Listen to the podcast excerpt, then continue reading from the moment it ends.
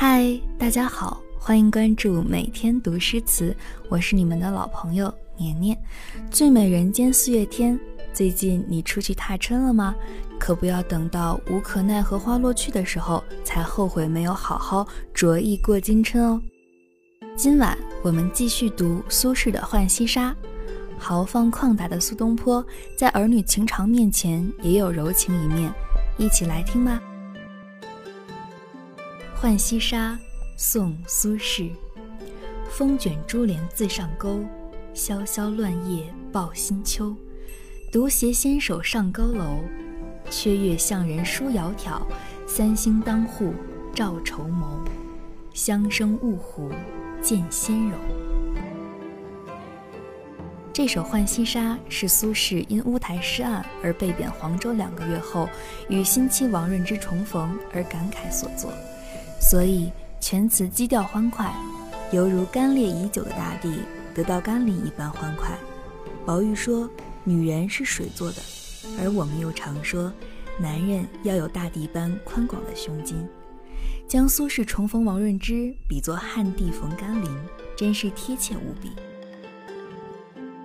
词的上阙前两句写景，后一句写人。风卷珠帘自上钩。风吹的珠帘旋转摇晃，以至于珠帘自己挂上钩子，可见风之迅疾。为下句“萧萧乱叶”做铺垫，“萧萧”二字犹记得出现在无边落木萧萧下，带着肃杀凌厉的感觉。落叶被狂风吹落，乱天飞舞，预示着早秋到来。叶报新秋和梅花报春是一样的手法。以应季自然的变化，点出时令季节。前两句写景，为后一句的写人做铺垫。独携纤手上高楼，我只牵着润之的纤纤细手。登高楼一般是男子登高望远，如辛弃疾的《水龙吟》，或是女子倚楼相思，如柳永的《八声甘州》。我还是第一次见到男女相携登楼。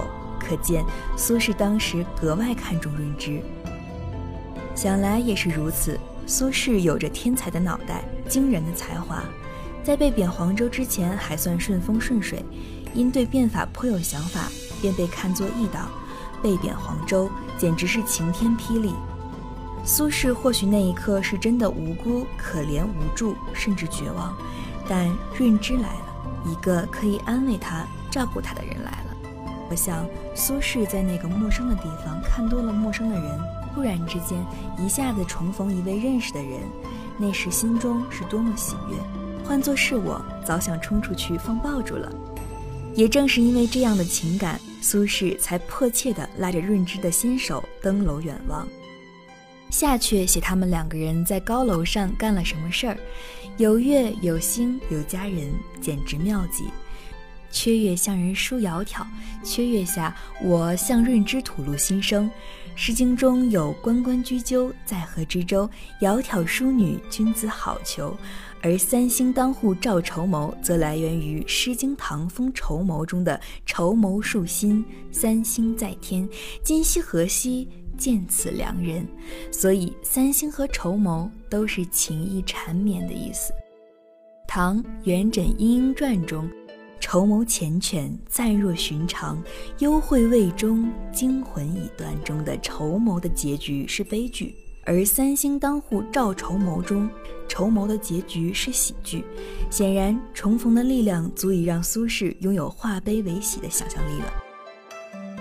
香生雾湖见仙柔，战国宋玉神女赋中，东雾湖以徐步兮，扶池生之山山。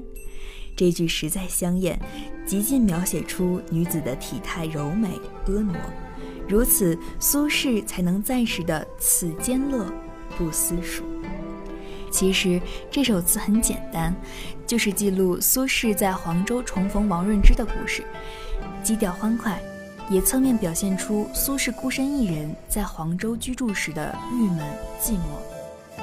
说起苏轼在黄州重逢王润之。我们也就不由想到苏轼在梦中重逢亡妻王弗而所做的《江城子》。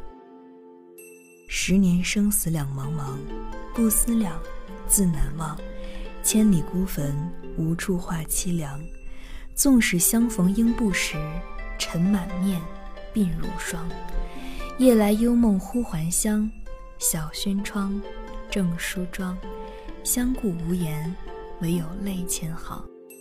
料得年年肠断处，明月夜，短松冈。可见豪放旷达的苏轼，在儿女情长方面也是极其柔情的。读《浣溪沙》，看到苏轼写阳间夫妻重逢而喜极而泣；读《江城子》，看到苏轼写阴间夫妻重逢而黯然销魂。所以，不管岁月变迁，人世浮沉，爱情永远是我们每个人心中最美好的一部分。